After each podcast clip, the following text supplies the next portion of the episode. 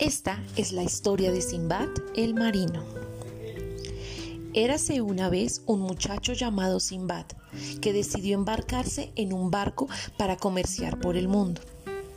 Un día el viento dejó de soplar y el barco se paró muy cerca de una isla. Simbad y otros marineros del barco decidieron ir a visitar esa isla. Estando allí, tuvieron hambre, así que encendieron una hoguera para asar carne. De repente, el suelo se sacudió como si de un terremoto se tratase.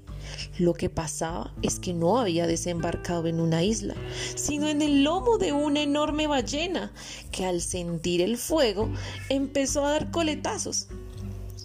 En uno de estos ataques, Simbad cayó al agua. Los marineros del barco pensaron ¡Ah! que se había ahogado, así que se fueron nadando hacia el barco y huyeron.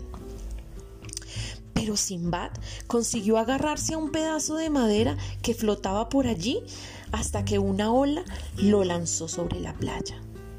Tarán, tarán, tarán. Ahora tú tienes que terminar esta historia.